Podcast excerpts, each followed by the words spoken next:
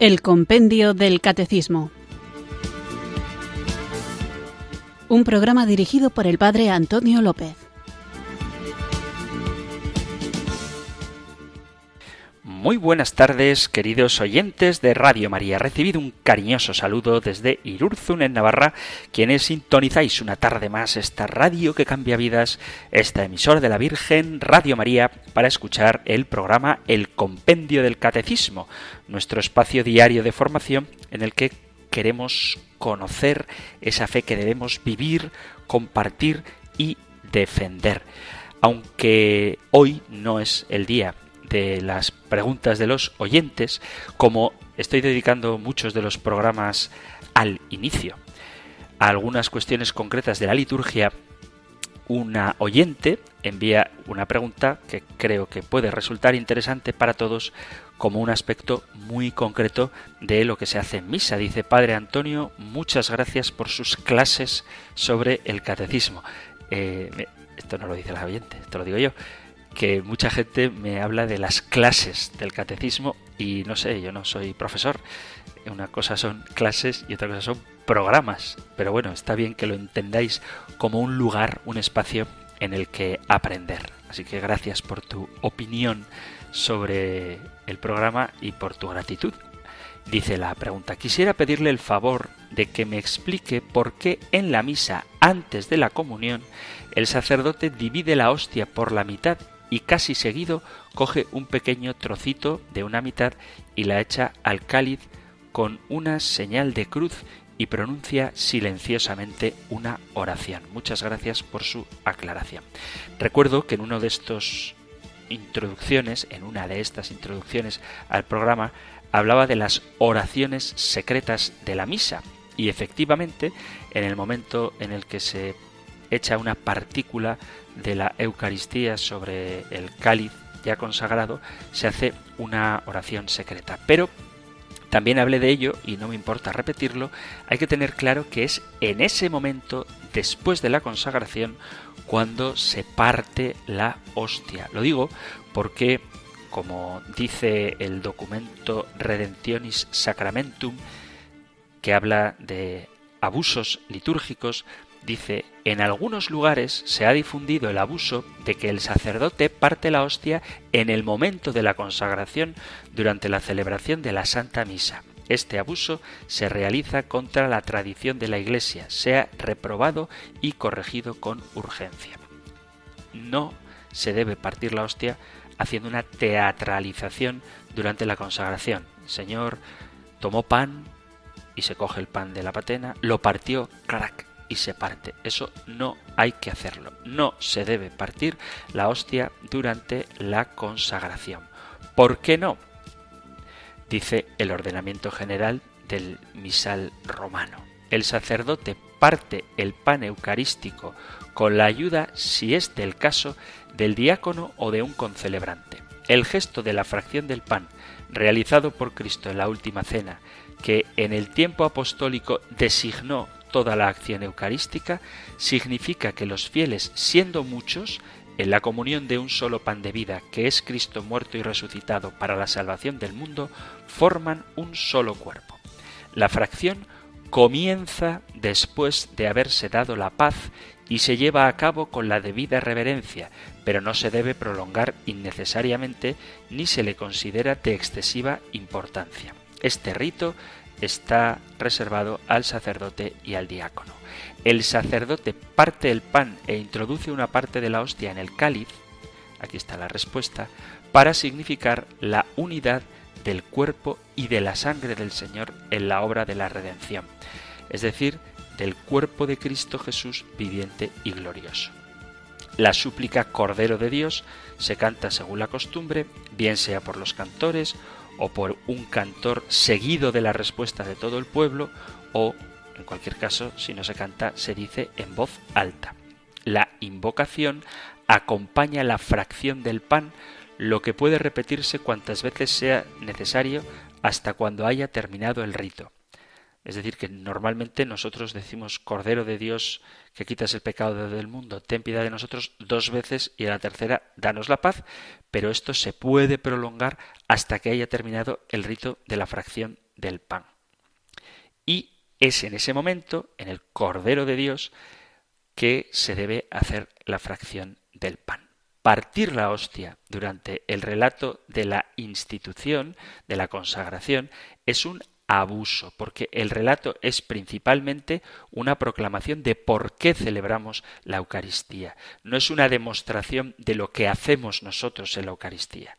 Si el relato fuera una demostración de lo que nosotros hacemos, lo propio sería no solo partir el pan, sino repartirlo, compartirlo en ese momento y una vez dichas las palabras sobre el cáliz, darlo también el cáliz en ese momento. El relato de la institución no es, como decía, una dramatización, es un relato litúrgico, es una confesión de fe, es una proclamación de que celebramos la Eucaristía en memoria del Señor. Pero para entender más concretamente lo que significa echar esa partícula sobre el cáliz, nada mejor que decir en voz alta la oración secreta que se pronuncia interiormente en ese momento.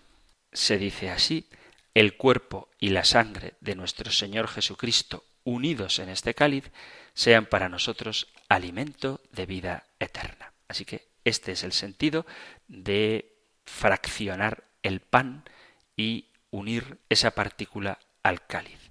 Ambos, el cuerpo y la sangre de Cristo, se convierten para nosotros en alimento de vida eterna. Quien obra esta transformación es el Espíritu Santo, así que para que también nosotros seamos transformados por Él, invoquémosle con fe. Ven Espíritu, ven Espíritu, ven Espíritu.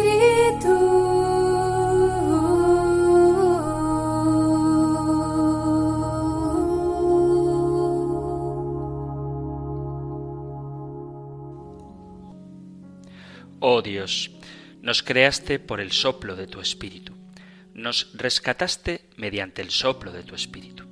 Tratamos contigo gracias al soplo de tu Espíritu. ¿Y todo para qué? Para que vivamos como hijos este soplo, para que nuestro cuerpo y nuestro espíritu, nuestra carne y nuestra sangre, nuestras alegrías y dolores, no sean sino una exhalación continuada de ese soplo, no sean sino una inspiración permanente del soplo de tu Espíritu Santo. No estamos destinados a permanecer recostados perezosamente en ti, ni acurrucados al calor de tu cobijo. Estamos llamados a vivir en tu amor. Por eso te llamamos, te acogemos, queremos que nos lances fuera y nos disperses por todos los vientos para que nos esparzas en sucesivas ráfagas por los cuatro puntos cardinales. Espíritu Santo. Necesitamos que vengas con toda tu fuerza, necesitamos que vengas con todo tu amor, queremos que vengas con toda tu luz, necesitamos que vengas con toda tu sabiduría, necesitamos que vengas con todo tu poder. Sabemos que vienes como viniste en Pentecostés. Señor, no tengas en cuenta nuestras cobardías ni nuestras angustias, tómanos por entero, toma nuestra carne y sangre, nuestro cuerpo y alma, toma nuestro ser y hacer, y envuélvenos y zarandéanos por completo en tu místico huracán, a fin de que consigamos infundir y extender y encender por todas partes el fuego de tu amor.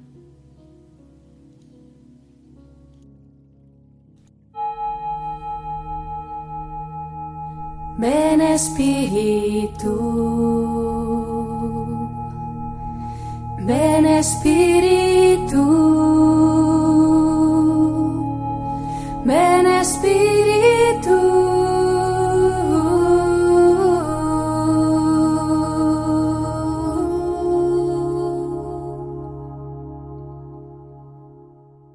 Vamos allá, después de invocar juntos el don del Espíritu Santo con nuestro nuevo programa. Estamos hablando, os lo recuerdo, de cómo celebrar. Hemos hablado de los signos sacramentales, de los símbolos, de las acciones y palabras en la celebración sacramental y hablábamos en el último programa de la función importantísima que tiene el canto y la música en la celebración litúrgica. Y siguiendo con los signos, con las expresiones, con los símbolos de la celebración litúrgica, continuamos con otro de los aspectos presentes en todas nuestras iglesias y también en nuestros hogares.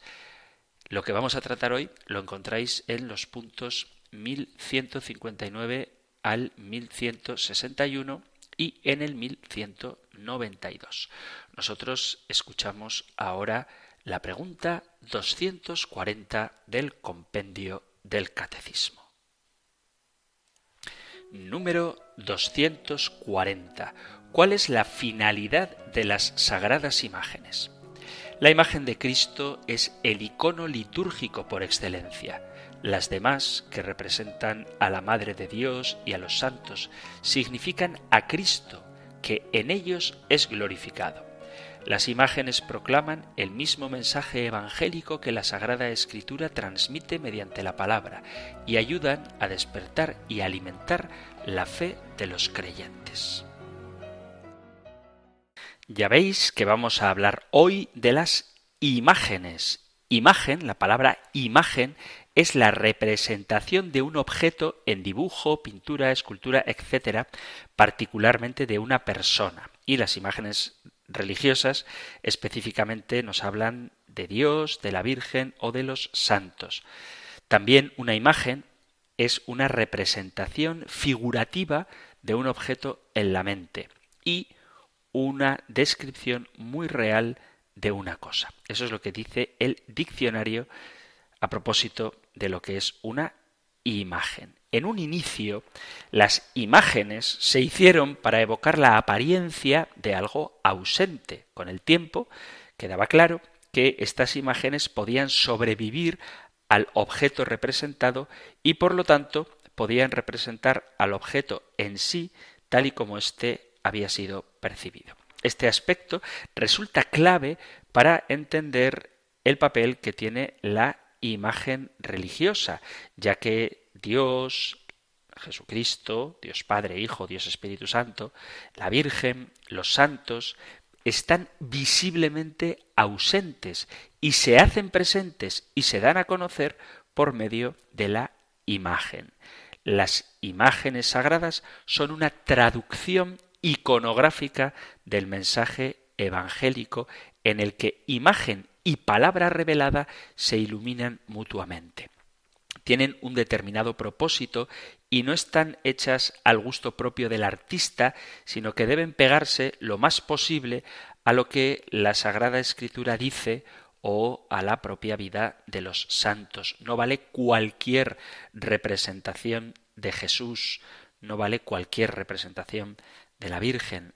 En la religión católica, la contemplación de las imágenes sagradas ayuda a la oración y su función principal es meter, introducir a las personas en el misterio de Cristo. Las imágenes son un puente entre lo terrenal y lo divino. Sin embargo, cada una de ellas tiene su historia y su veneración particular que se basa en los acontecimientos relacionados con el santo que se representa. Estas imágenes juegan un papel fundamental y se hacen presentes desde el inicio. Para evangelizar es necesario hacer imágenes. Y cuando digo imágenes ahora me refiero a la segunda acepción de la palabra imagen que he dado leída del diccionario, es decir, la representación figurativa de un objeto en la mente. Bueno, pues eso que nosotros hacemos en la mente, crearnos imágenes, se expresa hacia afuera con las estatuas o los cuadros. Son imágenes.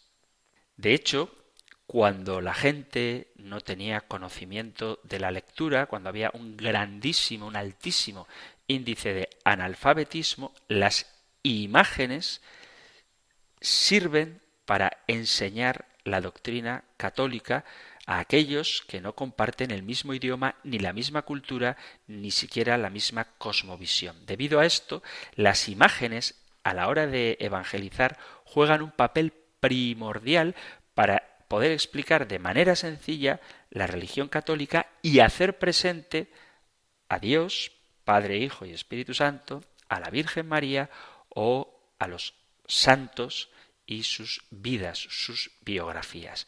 Para lograr la evangelización se necesitaba un gran número de imágenes religiosas.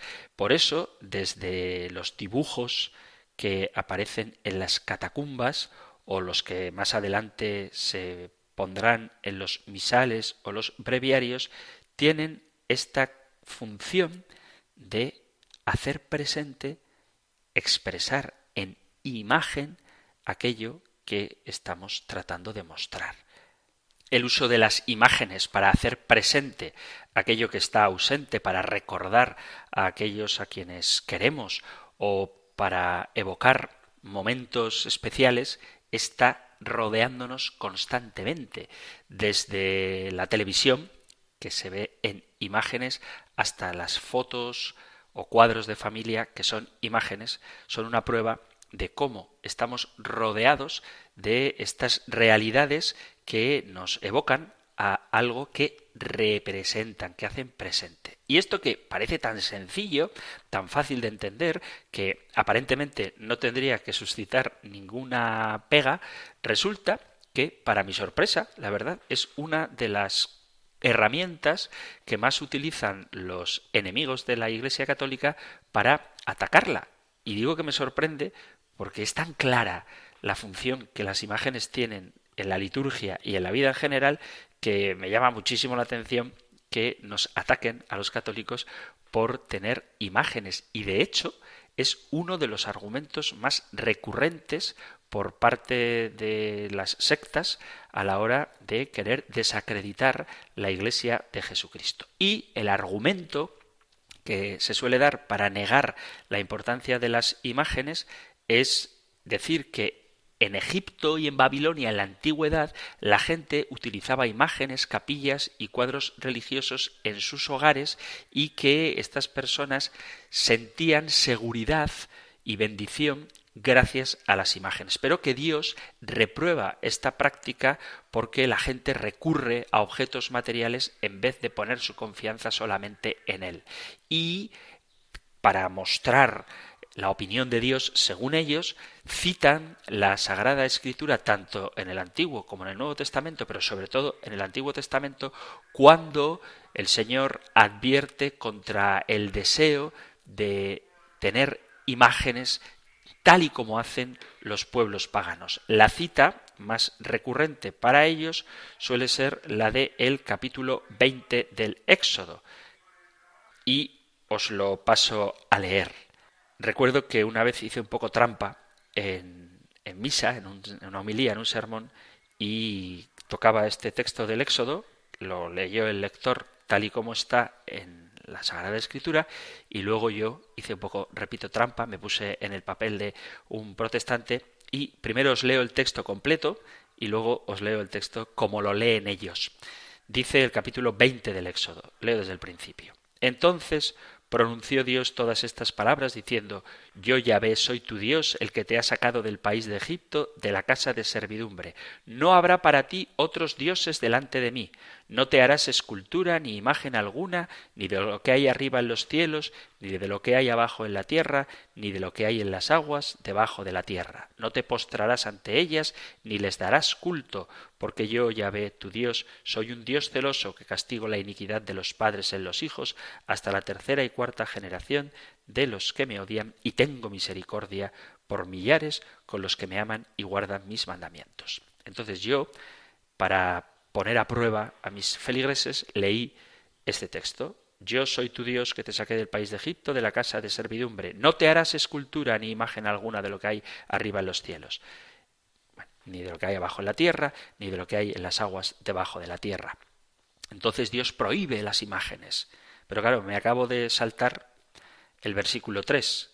No habrá para ti otros dioses delante de mí. Creo que ese versículo es muy importante para entender de qué está hablando el Señor. ¿Qué pasa? Que cuando habléis con algún protestante o algún sectario, testigo de Jehová, por ejemplo, y te cite el Éxodo 20, se va a comer el de no te harás ídolos.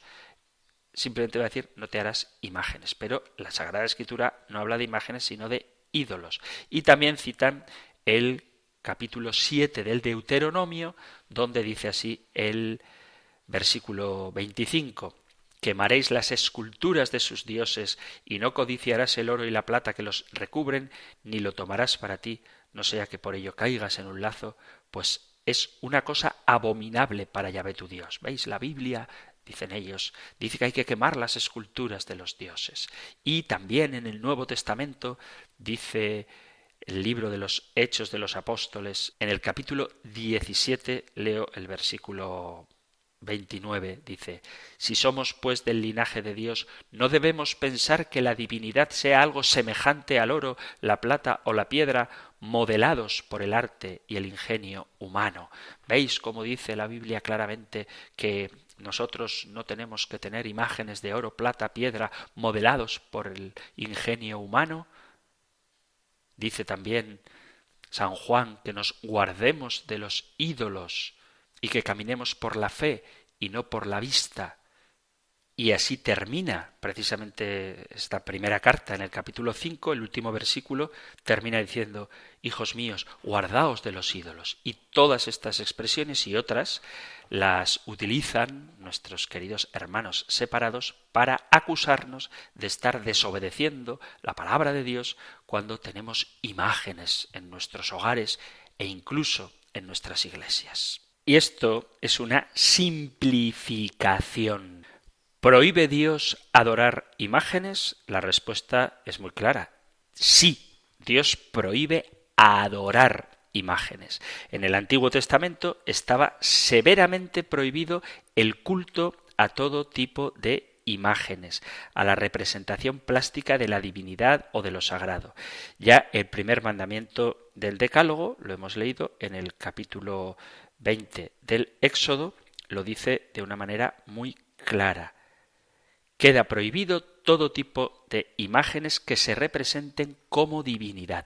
A pesar de esta prohibición tan clara, la primera de la ley, inmediatamente después de haber prometido cumplirla, el pueblo se fabrica un becerro de oro y dice, este es tu Dios que te ha sacado de Egipto. Este pecado es la idolatría y es la causa de que Dios decida destruir a su pueblo. Solamente la intercesión de Moisés hace que el Señor se apiade y perdone al pueblo. Dice el Éxodo capítulo 32. Cuando el pueblo vio que Moisés tardaba en bajar del monte, se reunió el pueblo en torno a Aarón y le dijeron Anda, haznos un Dios que vaya delante de nosotros, ya que no sabemos qué ha sido de Moisés, el hombre que nos sacó de la tierra de Egipto. Aarón les respondió Quitad los pendientes de oro de las orejas y de vuestras mujeres, de vuestros hijos y vuestras hijas, y traédmelos. Y todo el pueblo se quitó los pendientes de oro que llevaba en las orejas y los entregó a Aarón. Los tomó él de sus manos, hizo un molde y fundió un becerro. Entonces ellos exclamaron Este es tu Dios, Israel, el que te ha sacado de la tierra de Egipto. Viendo esto, Aarón erigió un altar ante el becerro y anunció Mañana habrá fiesta en honor de Yahvé. Al día siguiente se levantaron de madrugada y ofrecieron holocaustos y presentaron sacrificios de comunión. Luego se sentó el pueblo a comer y beber y después se levantaron para solazarse. Entonces habló Yahvé a Moisés y dijo, Anda, baja, que tu pueblo, el que sacaste de la tierra de Egipto, ha pecado. Bien pronto se han apartado del camino que yo les había prescrito. Se han hecho un becerro fundido y se han postrado ante él, le han ofrecido sacrificios y han dicho, Este es tu Dios Israel, el que te ha sacado de la tierra de Egipto. Y dijo Yahvé a Moisés, ya veo que tu pueblo es un pueblo de dura cerviz. Déjame ahora que se encienda mi ira contra ellos y los devore. De ti, en cambio, haré un gran pueblo. Pero Moisés trató de aplacar a Yahvé su Dios, diciendo, ¿Por qué, oh Yahvé, ha de encenderse tu ira contra tu pueblo, el que tú sacaste de la tierra de Egipto con gran poder y mano fuerte. Van a poder decir los egipcios, por malicia los ha sacado, para matarlos de las montañas y exterminarlos de la faz de la tierra. Abandona el ardor de tu cólera y renuncia a lanzar el mal contra tu pueblo. El pueblo de Israel, muy sensible y carnal, que estaba rodeado de pueblos idólatras, es muy propenso a este pecado de la idolatría. Moisés lo advierte en repetidas ocasiones. En el capítulo 4 del Deuteronomio podemos leer Pero ten cuidado y guárdate bien, no vayas a olvidarte de estas cosas que tus ojos han visto, ni dejes que se aparte de tu corazón en todos los días de tu vida. Enséñaselas a tus hijos.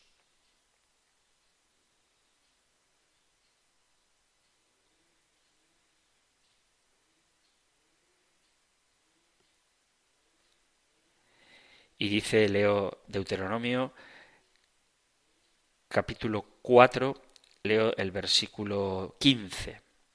Tened mucho cuidado de vosotros mismos, puesto que no visteis figura alguna el día en que Yahvé os habló en el Horeb en medio del fuego. No vayáis a pervertiros y os hagáis alguna escultura de cualquier representación que sea, figura masculina o femenina, figura alguna de las bestias de la tierra, figura alguna de las aves que vuelan en el cielo, figura de alguno de los reptiles que serpean por el suelo, figura de alguno de los peces que hay en las aguas y bajo las aguas.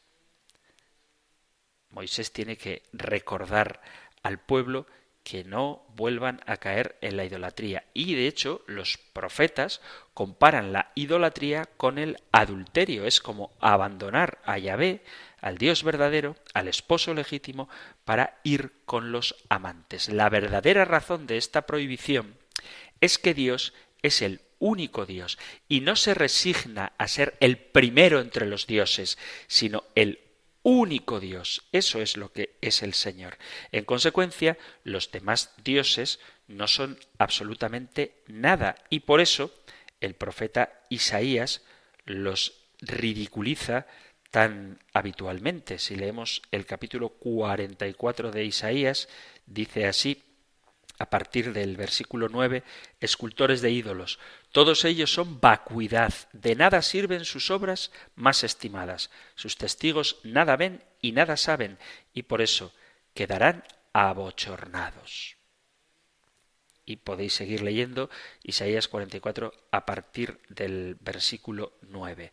Naturalmente, esta prohibición queda, se mantiene también en el Nuevo Testamento. De hecho, lo dice así San Pablo cuando está en Atenas, en el capítulo 17 de los Hechos de los Apóstoles, dice Pablo, leo el versículo 29, somos pues del linaje de Dios. No debemos pensar que la divinidad sea algo semejante al oro, la plata o la piedra modelados por el arte y el ingenio humano. Entonces, es verdad que Dios detesta que adoremos imágenes.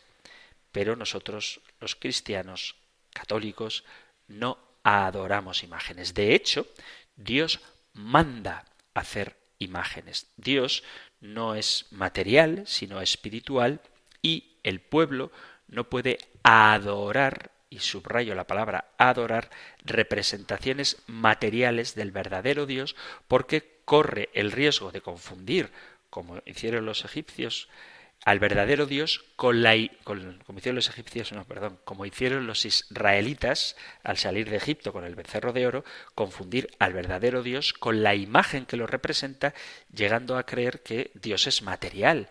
Sin embargo, hay que hacer notar que la prohibición se refiere a la adoración de imágenes, no al mero hecho de hacer imágenes, con tal de que éstas nos sirvan como un signo de la presencia de Dios, pero que no se identifiquen con Dios. ¿Cuándo manda Dios hacer imágenes? Pues si en el capítulo 20 del Éxodo prohíbe hacerlas, en el capítulo 25 del mismo libro del Éxodo manda hacerlas. Dice capítulo 25 del Éxodo, capítulo 10, versículo 10. Harás un arca de madera de acacia de dos codos y medio de largo, codo y medio de ancho y codo y medio de alto. La revestirás de oro puro, por dentro y por fuera la revestirás, y además pondrás en su derredor una moldura de oro. Fundirás para ella cuatro anillas de oro que pondrás en sus cuatro pies, dos anillas a un costado y dos anillas al otro. Harás también varales de madera de acacia que revestirás de oro y los pasarás por las anillas de los costados del arca para transportarla. Los varales deben quedar en las anillas del arca y no se sacarán de allí. En el arca pondrás el testimonio que yo te voy a dar. Harás asimismo un propiciatorio de oro puro de dos codos y medio de largo y codo y medio de ancho. Harás además dos querubines de oro macizo. Los harás en los dos extremos del propiciatorio. Haz el primer querubín en un extremo y el segundo en el otro. Los querubines formarán un cuerpo con el propiciatorio en sus dos extremos. Estarán con las alas extendidas por encima, cubriendo con ellas el propiciatorio, uno frente al otro, con las caras vueltas hacia el propiciatorio. Pondrás el propiciatorio encima del arca y pondrás dentro del arca el testimonio que yo te daré. Allí me encontraré contigo, desde encima del propiciatorio, de en medio de los dos querubines colocados sobre el arca del testimonio, te comunicaré todo lo que haya ordenarte para los israelitas. Entonces, en este capítulo 25 del Éxodo, el Señor manda construir el arca y tiene imágenes. Pero estas imágenes de los querubines no merecen los honores divinos, no se les puede rendir culto como si se trataran de Dios. Pero el pueblo necesita estos signos sensibles. Dios ha mandado construir esto como signo de la presencia del mismo Dios en medio del pueblo. Y se acude al arca de Dios para hacer la oración porque es el signo de la presencia de Dios. Dice el libro de Josué en el capítulo 7, versículo 6, Josué desgarró sus vestidos, se postró rostro en tierra delante del arca de Yahvé hasta la tarde, junto con los ancianos de Israel, y todos esparcieron polvo sobre sus cabezas. Vemos cómo Josué se postra delante del arca, que es un signo de la presencia del Señor. Y de la misma manera, Salomón colocó querubines y otros adornos en el templo de Jerusalén. En el primer libro de Reyes, en el capítulo 6, podemos leer a partir del versículo 23, hizo en el Debir dos querubines de madera de acebuche de diez codos de altura. Un ala del querubín tenía cinco codos y la otra ala del querubín cinco codos diez codos desde la punta de una de sus alas hasta la punta de la otra de sus alas. El segundo querubín tenía diez codos, las mismas medidas y la misma forma para los dos querubines. La altura de un querubín era de diez codos, y lo mismo el segundo querubín. Colocó los querubines en medio del recinto interior, y las alas de los querubines estaban desplegadas. El ala de uno tocaba el muro, y el ala del segundo querubín tocaba el otro muro, y sus alas se tocaban en el medio del recinto ala con ala. Revistió de oro los querubines. Esculpió todo en torno a los muros de la casa con grabados de esculturas de querubines, palmeras, capullos abiertos al interior y al exterior.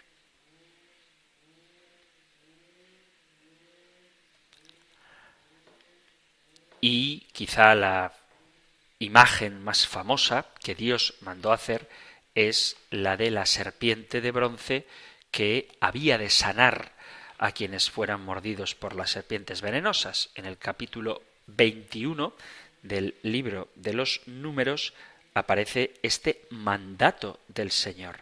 Dice así, leo desde el versículo 6. Envió entonces Yahvé contra el pueblo serpientes abrasadoras que mordían al pueblo y murió mucha gente de Israel. El pueblo fue a decirle a Moisés, hemos pecado por haber hablado contra Yahvé y contra ti. Intercede ante Yahvé para que aparte de nosotros las serpientes. Moisés intercedió por el pueblo. Y dijo Yahvé a Moisés, hazte un abrasador y ponlo sobre un mástil.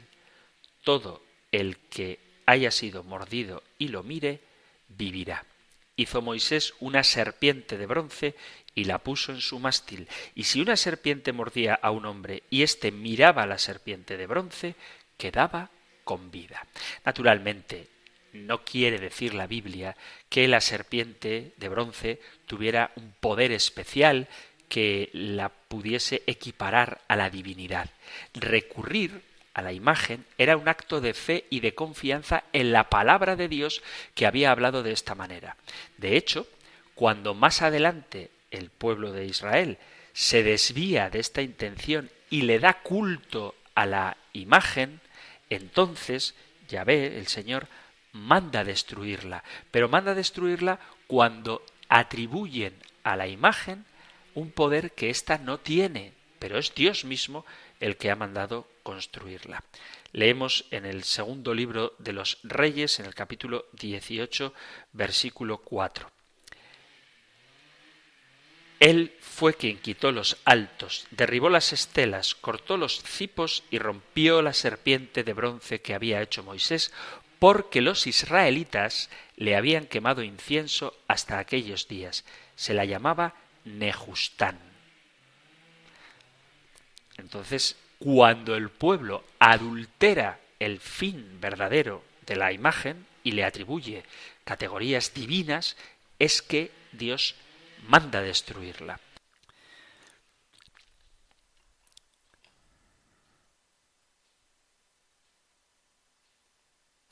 Jesucristo mismo considera a esta serpiente de bronce como un símbolo de su persona. Esto lo dice en la conversación que tiene con Nicodemo en el capítulo 3 de San Juan. En el versículo 14 dice, como Moisés levantó la serpiente en el desierto, así tiene que ser levantado el Hijo del Hombre para que todo el que crea en él tenga vida eterna. En el Nuevo Testamento, las imágenes toman un carácter nuevo y están permitidas por el hecho de que Jesucristo es la encarnación del Hijo de Dios. Dios sigue siendo puramente espiritual, pero ha quedado unido a la naturaleza humana que es material en el misterio de la encarnación. Por esta razón, la representación de imágenes de Cristo es completamente legítima, ya que es la representación de alguien que tiene un cuerpo físico, pero que es realmente Dios no la materialidad de la imagen, sino la persona de Jesucristo representada en la imagen. De la misma manera, por la relación que han tenido con Cristo, es lícito representar imágenes de los santos y sobre todo de la bienaventurada Virgen María. En cualquier caso, un cristiano ha de saber que la imagen, aunque sea una imagen de Jesucristo, no es la divinidad, es algo puramente material y no se puede dar culto de adoración a eso material, pero al mismo tiempo, como representa al Hijo de Dios y a otras personas íntimamente relacionadas con Él, a Cristo, María, a los santos, quienes rinden culto a las imágenes no lo hacen a la imagen, sino a quien la imagen representa. La adoración es solamente para Dios, pero la imagen es una representación que nos recuerda a esas personas. Vamos a hacer ahora una pequeña pausa musical escuchando una canción que se titula La imagen de Dios, por cierto, de un grupo no católico, y continuamos con nuestro programa.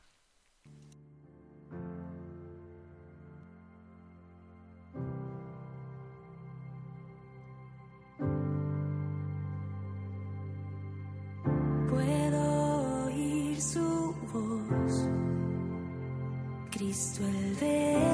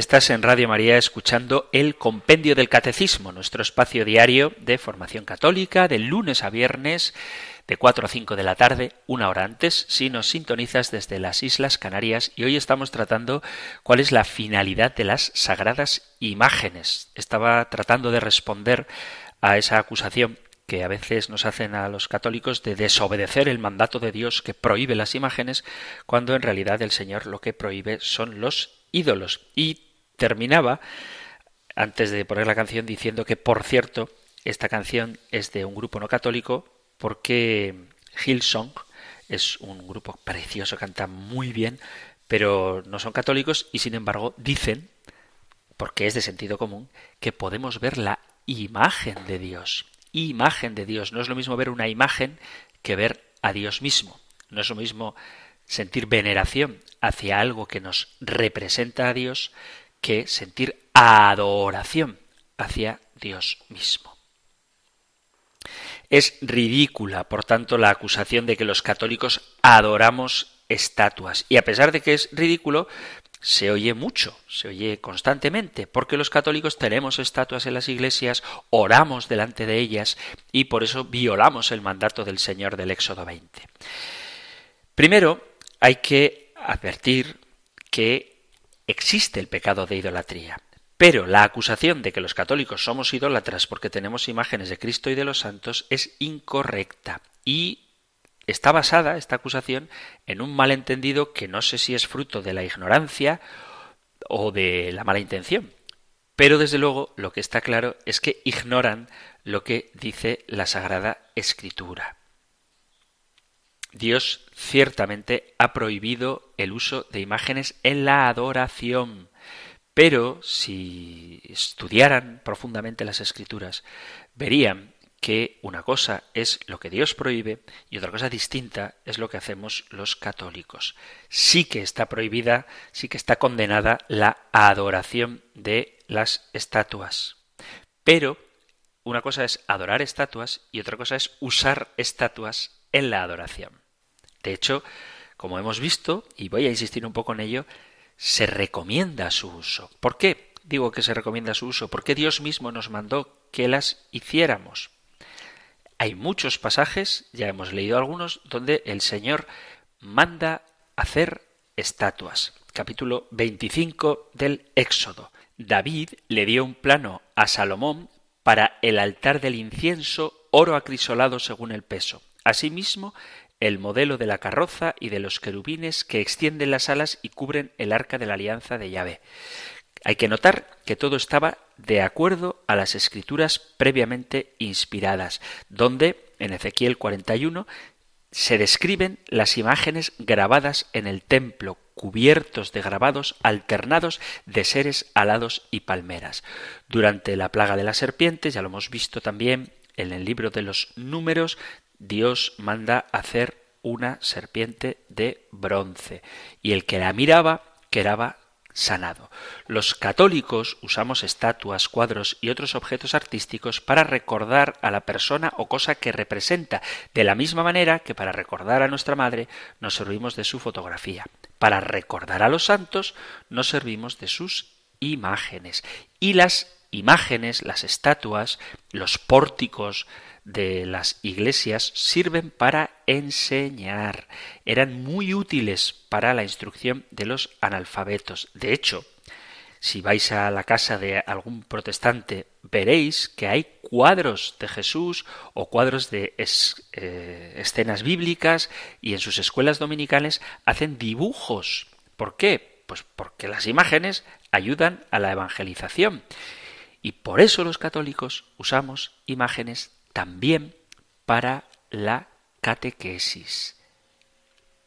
Una de las acusaciones que se nos hacen es la de que nos ponemos de rodillas, dice el Deuteronomio capítulo 5, no te inclines delante de ellos. Y como los católicos nos ponemos de rodillas frente a las estatuas de Jesús o de los santos, entonces estamos haciendo adoración a las imágenes. Y eso no es cierto. Es verdad que ponerse de rodillas puede ser una postura de adoración, pero no cada vez que te pones de rodillas es adoración. Por ejemplo, en otras culturas, como en Japón, es una señal de respeto inclinarse a saludar, incluso hasta ponerse de rodillas, y eso no significa que haya adoración. El que se arrodilla ante una estatua cuando reza no está adorando, ni siquiera orando a la estatua, está adorando a Dios, está orando a Dios representado en la obra que ha realizado en el santo, representada en la estatua, o en la propia imagen de Dios Hijo Jesucristo. Al comienzo de la historia de Israel estuvo prohibida la representación de las imágenes porque Él aún no se había revelado de forma visible. Si los israelitas hubieran hecho representaciones de Dios, se hubieran, como de hecho ocurrió, visto tentados a adorarle en la forma de un animal como el becerro de oro o algún objeto natural como el sol, de la misma forma que hacían los paganos de las culturas que les rodeaban. Pero Dios se ha revelado y se ha revelado de forma visible Dice, por ejemplo, el profeta Daniel, ya en el Antiguo Testamento, mientras yo contemplaba, se aderezaron unos tronos y un anciano se sentó, su vestidura blanca como la nieve, los cabellos de su cabeza puros como la lana, su trono llamas de fuego con ruedas de fuego ardiente. Daniel 7, capítulo 7, versículo 9. Esta es la descripción que hacemos de Dios porque es la imagen que la Sagrada Escritura ya en el Antiguo Testamento nos da de él. El Espíritu Santo también se ha revelado de forma visible, en forma de paloma en el bautismo de Jesús y en forma de lenguas de fuego el día de Pentecostés. Y por eso católicos y también los protestantes dibujan episodios bíblicos cuando utilizan en sus adornos de las iglesias o incluso a veces en sus vestiduras palomas o llamas de fuego. Pero lo importante es sobre todo la encarnación de Jesucristo. Él ha mostrado el rostro visible de Dios, porque es imagen del Dios invisible, el primero de toda criatura. Cristo es el icono divino e intangible de Dios invisible. Sabemos que cuando los magos entraron en la casa y vieron al niño con María, su madre, cayeron al suelo de rodillas y le adoraron y le ofrecieron sus regalos. El fondo del asunto es que los retratos de Jesús y otros personajes bíblicos aparecen en todas las Biblias protestantes también. Y desde luego en el merchandising católico que habría que promocionar para visibilizar nuestra fe en joyas, en camisetas, en postales, en escenas, en pendones que cuelgan de los balcones, Cristo es representado por medio de imágenes. Incluso el símbolo del pez, popular entre los no católicos, es una imagen que representa algo.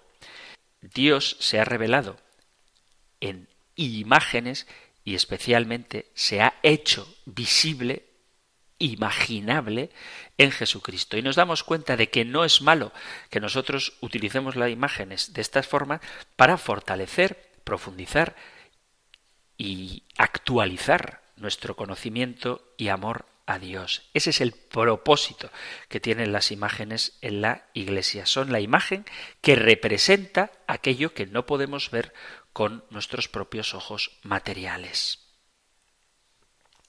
La Iglesia condena la idolatría, que además, habría que decirlo, la idolatría no es solamente adorar imágenes. La idolatría consiste en poner en el lugar de Dios lo que no es Dios. Y uno puede idolatrar algo, aunque no sea una imagen, puede idolatrar el placer, puede idolatrar la fama, puede idolatrarse a sí mismo. Es la idolatría, rechazar el señorío de Dios, el señorío único de Dios, y colocar en su lugar otra cosa. Cuando hablemos de los mandamientos ya hablaremos de la idolatría. La vida humana encuentra su unidad en la adoración de un solo Dios, el mandamiento de adorar a un solo Dios que nos integra y nos salva. La idolatría es una perversión del sentido religioso del hombre. Idólatra es el que cree que Dios es otra cosa que no es Dios. Y nosotros, los católicos, cuando veneramos las imágenes, tenemos claro que ellas no son Dios.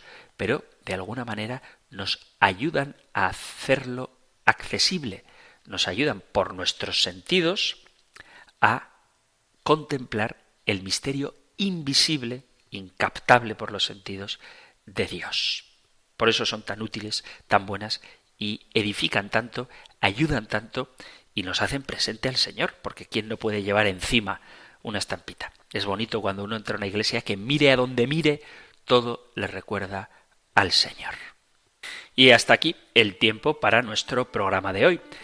Contadme, contadnos a todos los oyentes, a toda la familia de Radio María, si tenéis imágenes en casa o cuáles de las que tenéis o la que más devoción os da de las que hay en la iglesia, si hay alguna imagen especialmente tierna, por ejemplo, una imagen que a mí me gusta mucho es la de la Divina Providencia, Nuestra Señora de la Divina Providencia, creo que es la patrona de Puerto Rico, si no me equivoco, donde aparece el niño Jesús durmiendo en brazos de su madre. Hay escenas preciosas representadas en imágenes muy bonitas que desde luego despiertan la devoción, facilitan la oración y nos evocan a un misterio tan entrañable como el del amor de Dios que quiere expresársenos tal y como el hombre entiende las cosas y nosotros entendemos las cosas imaginándonoslas.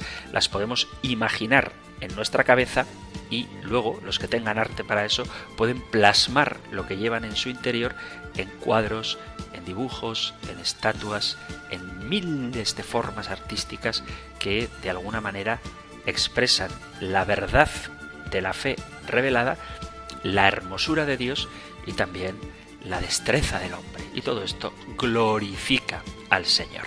Si queréis compartir vuestra relación con las imágenes, o si alguna vez os habéis topado con alguien que nos ha acusado de idólatras, o cuando nos acusan, y eso hay que corregirlo, de los abusos que a veces se dan con respecto a las imágenes, pues cómo nos defendemos de eso.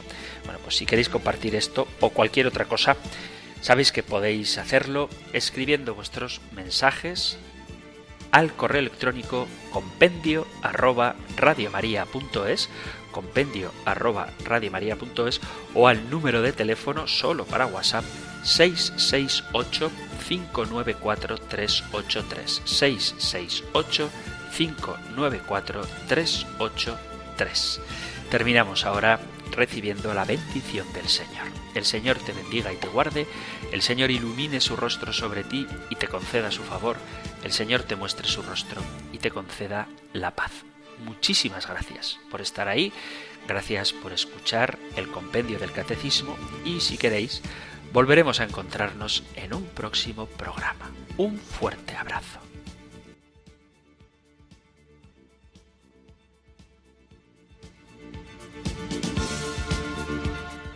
El Compendio del Catecismo. Un programa dirigido por el Padre Antonio López.